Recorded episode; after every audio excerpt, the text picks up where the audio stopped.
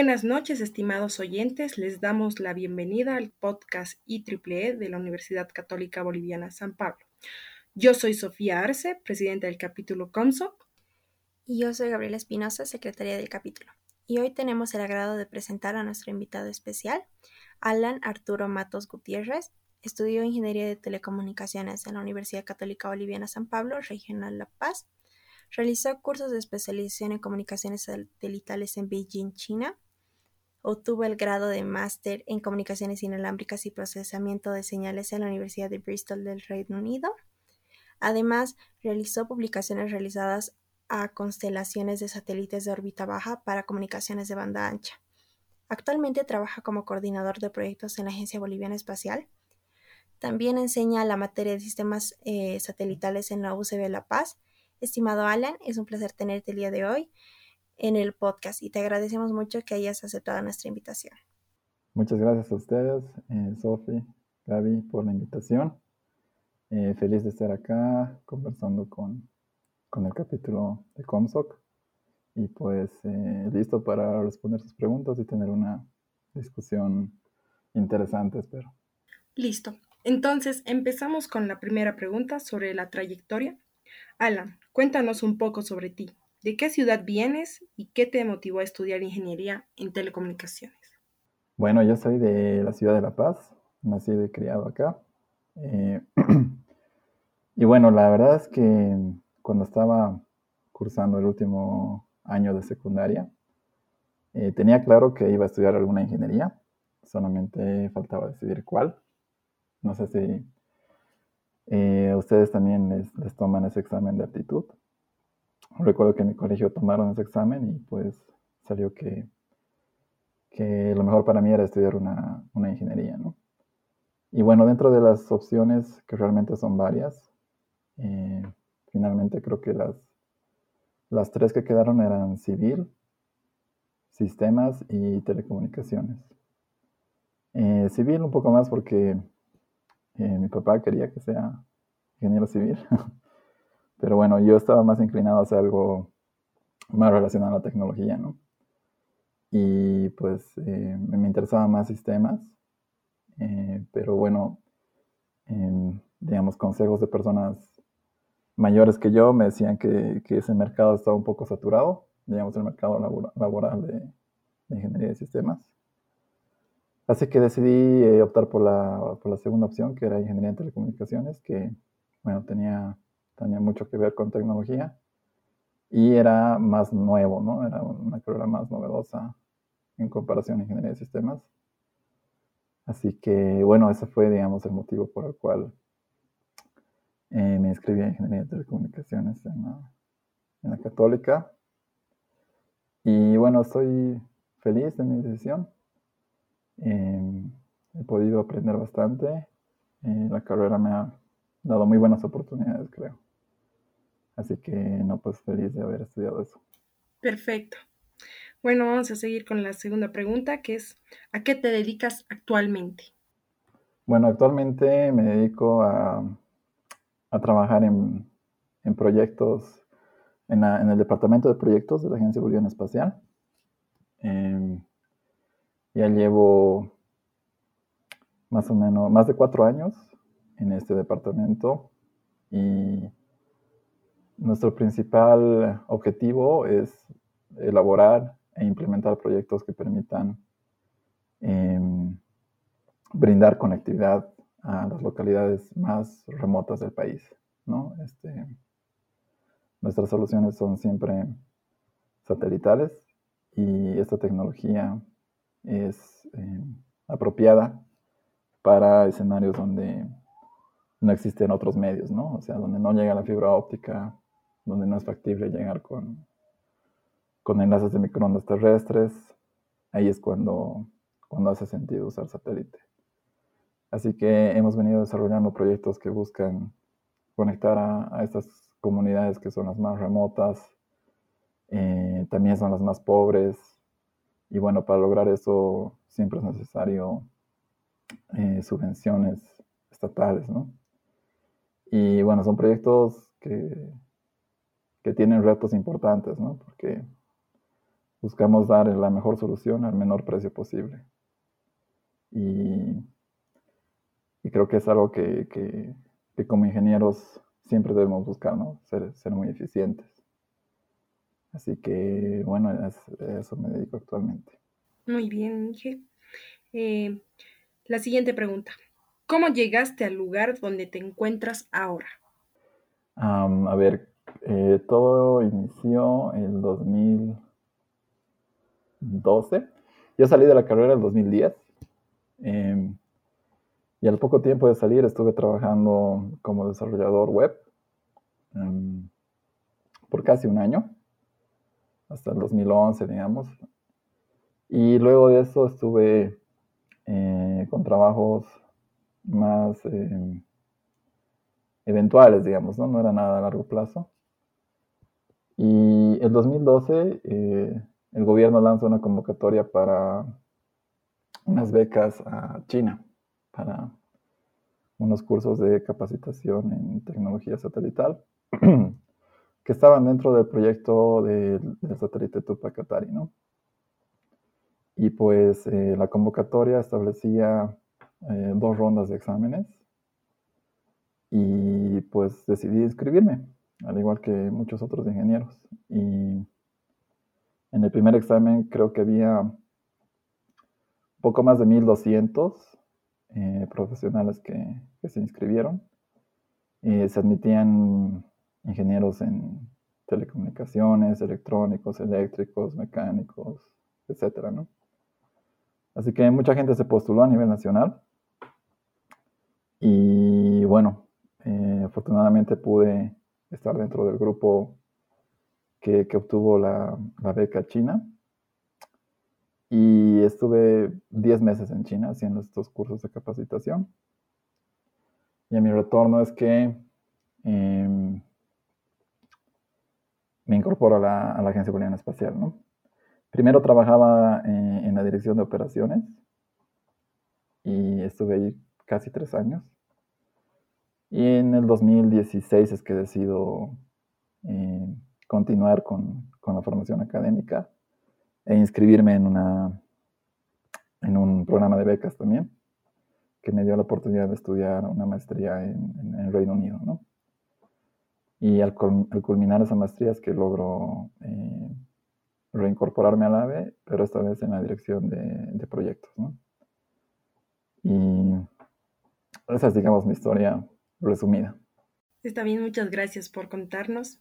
Eh, bueno, la siguiente pregunta es, ¿cómo fue la experiencia de estudiar tu maestría en el extranjero? Eh, bueno, súper, súper bonita, pero bastante, pues, sobre todo bastante eh, positiva para mí, ¿no? Porque me, me, logró, o sea, he logrado desarrollarme profesionalmente y personalmente en este año de, estudios en el extranjero. La verdad es que al principio es, es un shock porque eh, existe una diferencia de nivel ¿no? entre la educación en, en, nuestro país y la educación en, en, países desarrollados. El nivel de exigencia es más alto y, y también eh, se espera que los estudiantes tengan un nivel de conocimiento más alto del que llegamos a tener en, en Bolivia. Así que los primeros meses son difíciles porque te tienes que poner al día, digamos, con el resto de, los estudiantes. Y pues para eso te, toca eh, leer libros, eh, ver cursos en línea, eh, preguntar a tus colegas o a, a, los ayudantes de la universidad, buscar apoyo de donde se pueda, ¿no? Para justamente igualarte un poco en el nivel. Pero este, una vez que logras eso, eh, es una experiencia que, hay que aprovechar ¿no? al máximo porque allá existen recursos que, todavía no tenemos en el país, eh, laboratorios mucho más equipados, em, la posibilidad de trabajar con, con estudiantes de doctorado que están haciendo investigaciones muy interesantes, eh, la posibilidad de conversar con docentes que son muy reconocidos en el área. Eh, por ejemplo, en la universidad que yo estudié, uno de nuestros docentes eh, estaba trabajando activamente en, el desarrollo de tecnología 5G. Y de hecho la, Universidad de Bristol em, tiene el récord de, eficiencia espectral eh, a nivel mundial, ¿no? Lo, obtuvo el 2015 o 16 me parece, entonces tenía una, un, equipo de investigación en telecomunicaciones bastante importante, ¿no? Y esa fue una experiencia eh, muy valiosa para mí. Entonces, em, por una parte está todo eso, ¿no? Lo, profesional, lo académico, pero a nivel, a nivel personal también te permite madurar bastante. Digamos, vivir solo en otro país te hace madurar a la fuerza, digamos. Y creo que eso también me ha ayudado a ser más responsable y a eh, también valorar las cosas que tengo. Em, y bueno, me siento muy afortunado de haber tenido esa, esa experiencia y, y creo que em, definitivamente es algo positivo para, para, los profesionales que puedan acceder a este tipo de, de, de becas, ¿no? Bueno, muchas gracias, ingeniero. Ahora vamos a pasar a la segunda sección del podcast, donde vamos a hablar un poco más sobre sus proyectos actuales. Eh, bueno, eh, como quinta pregunta tenemos, ¿en qué proyectos está involucrado actualmente? Ok, bueno, em, aquí voy a conversar lo que puedo porque obviamente muchos proyectos eh, no son públicos, digamos, hasta que se llega a cierta etapa, pero hoy, hoy, en día me estoy dedicando más a proyectos que tienen que ver con la expansión de redes de telefonía móvil en las áreas más rurales de Bolivia. Em, la cobertura de telefonía móvil em, está cada vez más em, mm, desplegada en el país, digamos, hay cada vez más cobertura, pero eh, todavía existen muchas localidades que tienen un, servicio deficiente o, o, no tienen ningún servicio, ¿no? Entonces estoy trabajando en, unos proyectos que están buscando eh, mejorar esto, ¿no? Están buscando llevar conectividad 3G, 4G a las localidades más remotas que tenemos del país. Son lugares donde la accesibilidad es sumamente difícil. Eh, la gente que va a instalar ahí tiene que ir a pie, en barco, en burro, qué sé yo. O sea, son lugares sumamente difíciles de llegar pero que, tienen habitantes, ¿no? Y que necesitan eh, servicios de conectividad. Y, pues es eh, también muy satisfactorio cuando logras implementar estas, estas soluciones y, escuchas los testimonios de la gente que, vive ahí y que siente que su vida ha cambiado y, que agradece bastante, ¿no? Este tipo de servicios. Así que, en resumen, digamos, me estoy dedicando actualmente más que todo a proyectos eh, de redes satelitales para la expansión de, la telefonía móvil, ¿no? Telefonía e internet móvil. Muchas gracias, ingeniero. Bueno, vamos a pasar a la siguiente pregunta, es en la cual, bueno, ¿qué es lo que le impulsó a formar parte de estos proyectos? Eh, bueno, acá está obviamente relacionado directamente al, al, objetivo que tiene la institución en la que trabajo, la Agencia Boliviana Espacial. Eh, la cual tiene la, misión de utilizar o aprovechar la tecnología satelital en beneficio de, los bolivianos. Entonces, eh, en la AVE estamos siempre buscando nuevos proyectos que nos permitan eh, cumplir ese objetivo. Y lo, cierto es que en Bolivia existen todavía cientos de miles de bolivianos que, carecen de acceso a, Internet principalmente, que es lo más importante hoy en día, ¿no es cierto? Todos los servicios de telecomunicaciones han convergido, digamos, hacia Internet. Y pues em, esa, motivación viene, viene de ahí, ¿no? De contribuir a, la misión esta de, em, en primera instancia, aprovechar la tecnología satelital para el beneficio de los bolivianos. Y claro, eh, trabajar hacia la universalización de los servicios de telecomunicaciones para que en unos cuantos años podamos decir que, que todos los bolivianos tenemos acceso a las telecomunicaciones. Bueno, muchas gracias, ingeniero. Eh, bueno, pasando un poco más sobre la parte de los proyectos, em, quisiera que nos comente un poco si tiene un equipo de trabajo en esos proyectos planteados. Sí, claro que sí. Este, somos un equipo pequeño. Eh, actualmente en mi, equipo somos eh, tres ingenieros y tenemos un director. Em, justamente mis dos colegas, Ernesto Fernández y Dylan Clavijo, a quienes les mando un saludo. Son también eh, graduados de la carrera de Ingeniería de Telecomunicaciones en la Católica en La Paz. Y pues eh, es un gusto poder trabajar con ellos porque son muy buenos profesionales em, que están enfocados en lograr los objetivos que tenemos y pues también tenemos eh, el apoyo de nuestro director eh, Alexis Andrade, a quien también le mando un saludo. Y lo más lindo es que es un, un equipo que, que, además de ser colegas hemos, hemos, logrado llegar a ser amigos y pues eso hace que, el trabajo sea em, em, que sea más eh, llevadero, digamos, ¿no? Más ameno. Y nada, es también un, un, apoyo importante tener eh, a colegas que son tan buenos, ¿no?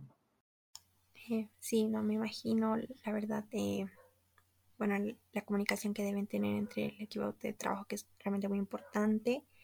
Y bueno, hablando un poco más eh, sobre estos proyectos, ¿cuál o cuáles fueron los mayores desafíos que tuvo que enfrentar durante estos proyectos planteados? Mm, bueno, yo diría que un, un, obstáculo eh, o desafío que, se tiene en la implementación de proyectos en Bolivia en general.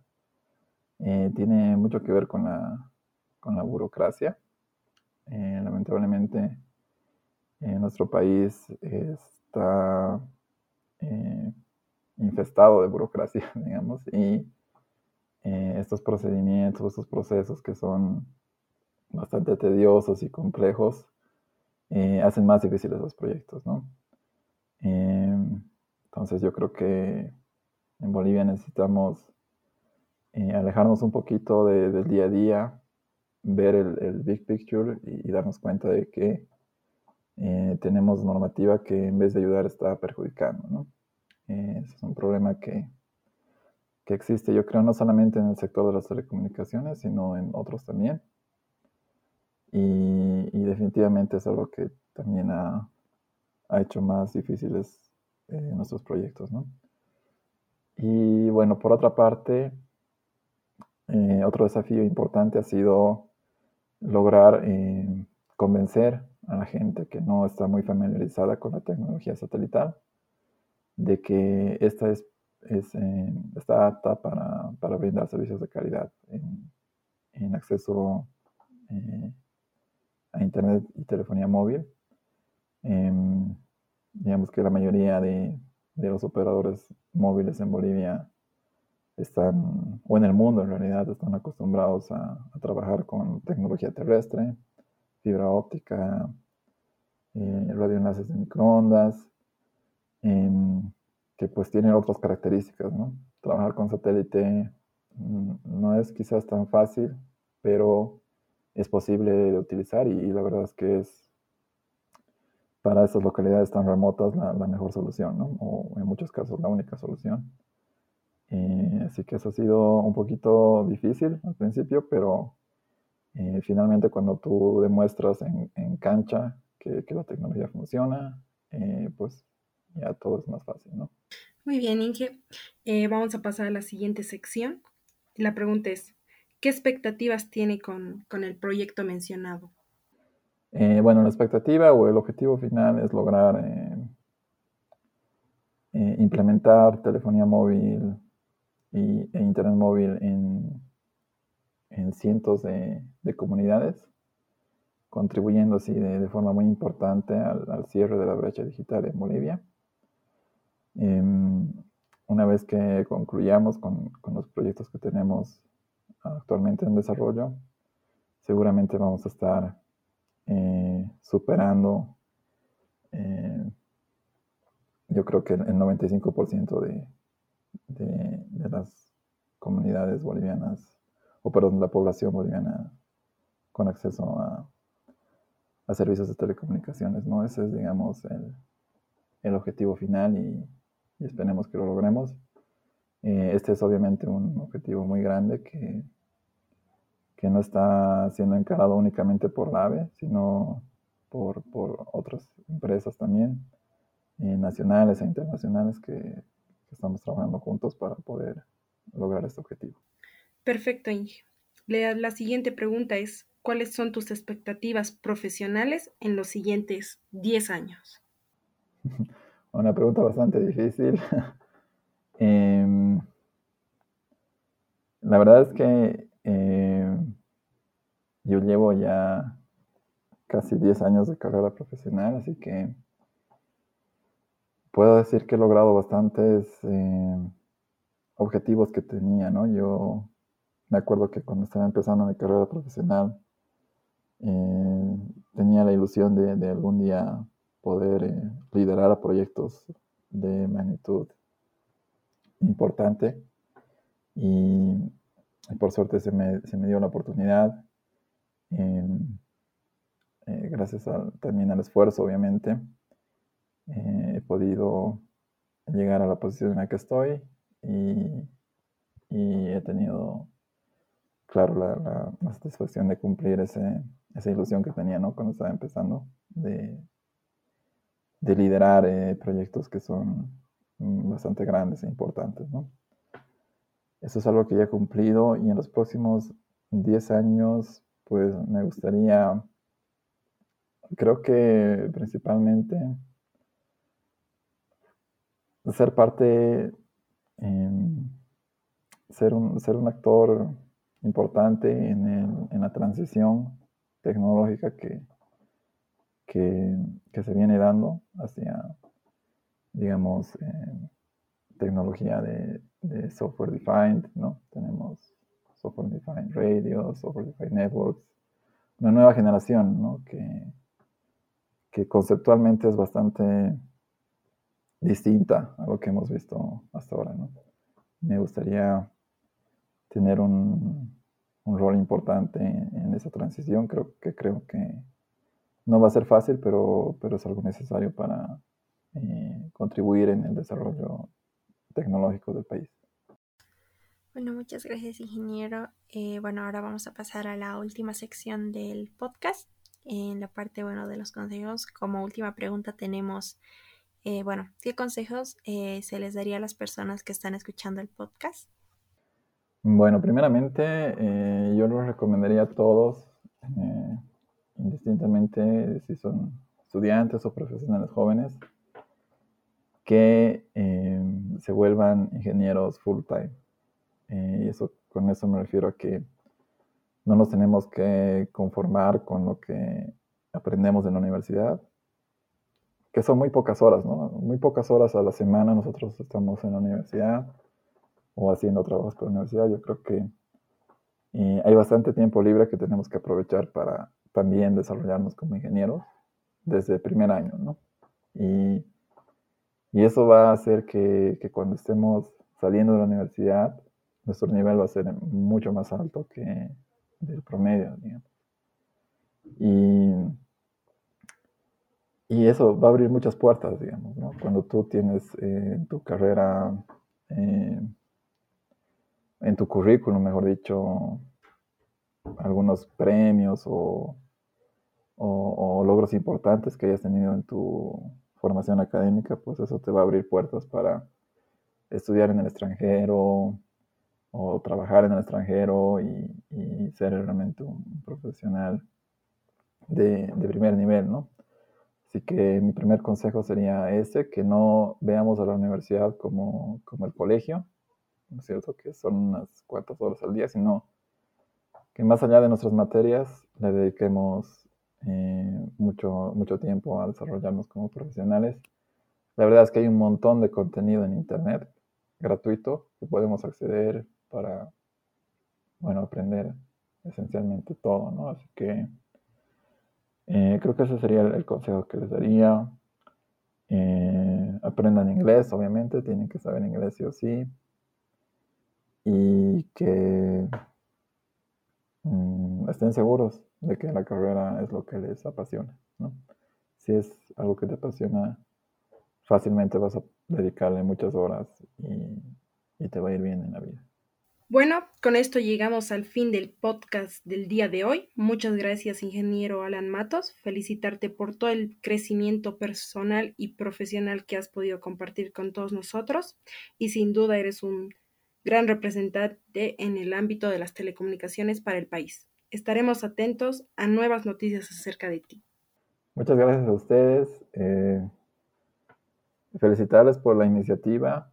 Eh, yo creo que necesitamos más contenido como el que están haciendo. Y no, pues a su disposición para seguir conversando, trabajando en proyectos que, tengan en mente, ¿no? Eh, un gusto nuevamente y saludos a, toda su audiencia. Bueno, muchas gracias, ingeniero. Este fue otro capítulo de PAT y Triple E. Agradeciendo a todos los oyentes eh, por acompañarnos, nos pedimos. Esperamos que hayan disfrutado del episodio de hoy. Eh, los esperamos en la próxima emisión. Hasta la próxima. Gracias.